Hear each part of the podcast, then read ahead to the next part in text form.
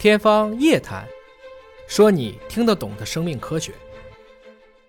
天方夜谭，说你听得懂的生命科学。各位好，我是向飞，为您请到的是华大集团的 CEO 尹烨老师。尹老师好，向飞好。在肿瘤的早期筛查这个领域啊，其实也有一个心愿，就是要做到天下无癌。对，天下无癌不是说天下无癌，对，哎不是说让癌症不发生，那不发生是不可能的。对，但是呢，早发现是可以让晚期癌症不发生，这个可能性是存在的。对咱们说技术上，早期筛查现在能做到这么多的癌种，或者说常见多发癌种都能够做到早筛吗？不能说都能够做到早筛，但是相当比例的是可以有效的防控。嗯，你比如说，我们通过查 HPV 病毒来防控宫颈癌，世卫已经开始允许，就是把这些五年一次来进行筛查，因为世卫提出二零四七年要消除宫颈癌，嗯，发病率降到十万分之四，现在全世界大概还在十万分之十几这个水平。那第二个呢，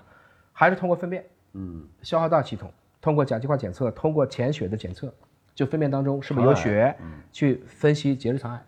包括其他的消化道是不是也可以，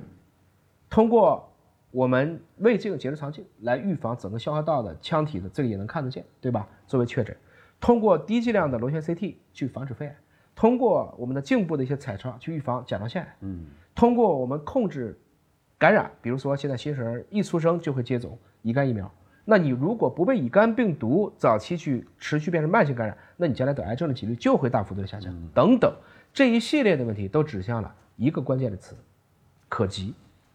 只要这些技术都能够可及，嗯，那我相信我们至少可以极大的去降低现在中国一年新发癌症还是在大几百万，嗯啊，中国今年一年的新发癌症还是在大概四五百万的样子，差不多全球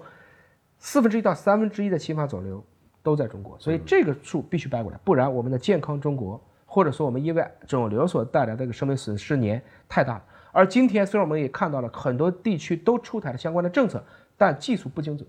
技术还是老技术。我现在希望的是，能不能用老技术的价格，然后用新技术的内核，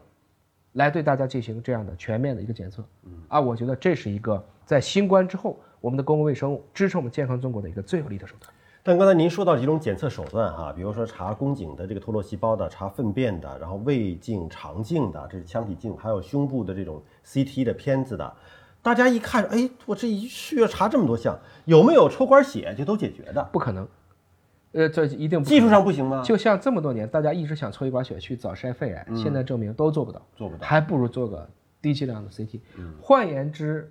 这就像说，我就会跑，我就能拿十项全能冠军吗？嗯，不能的，有些要跳，有些要投。换言之，我们今天所有的组织抑制性、器官抑制性、肿瘤发展的抑制性，嗯，啊，就它不同的性质决定了，我不可能通过一种技术太复杂了。啊一种样本去解决，因为癌症从来就不是一种病，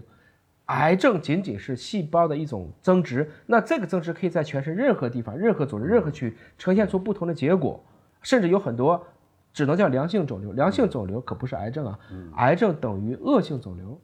良性肿瘤。那我们脸上长一个疣，那也是啊。嗯，那你说有没有良性癌症？没有这个词儿，没有叫良性癌症。良性肿瘤、恶性肿瘤、恶性肿瘤就等于癌症，这是一个比较基本的医学的概念。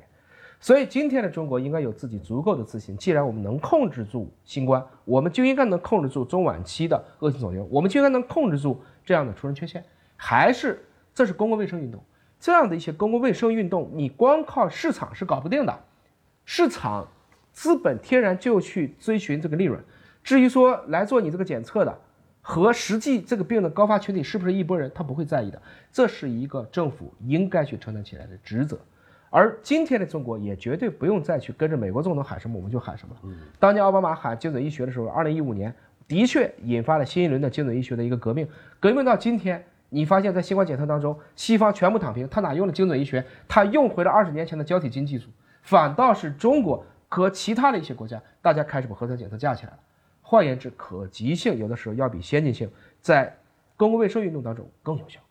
我们一般有一些单位福利好啊，可能有这个免费的体检，但是你发现免费体检当中呢，对于肿瘤的这个筛查，基本上是抽血来查那个甲胚蛋白。这个我也问过临床的医生啊，就是那可能真的就是到了中晚期癌症的指标的数已经很高了，你的那个甲胚蛋白的那个指数才会非常惊人的体现出这种异常的状况啊。那如果说能够把刚才尹老师提到的方方面面的常发的、多发的一些肿瘤的早期筛查的手段，纳入到国家的普遍民众的这个体检筛查当中，我就盼着什么时候医保局赶快整体谈一下呀，对把今天的这个检测价格降下去。我们最近看到好多骗保的嘛，对实际就是因为你价格高了，它才有空间。嗯，能不能把终端价降低？这是我们真正要呼吁的。所以我一直在讲，这个对于具有核心技术的公司和企业来讲，它是不在意集采的。嗯，因为集采更加体现的就是你对成本的控制，嗯，你对效率的提升。只有这么做，我们才能使一个高大上的技术迅速的变成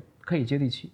啊，也只有这么做，才能使得中国在有限的医保下，嗯，我们现在很多省份医保打穿了，可以惠及到更多的人。我想新冠疫情肯定会过去啊！现在的趋势就是，世界各国的科学家、专家都在预测，今年内大流行肯定会结束。结束之后，这么多已经搭建起来的这些实验室做什么？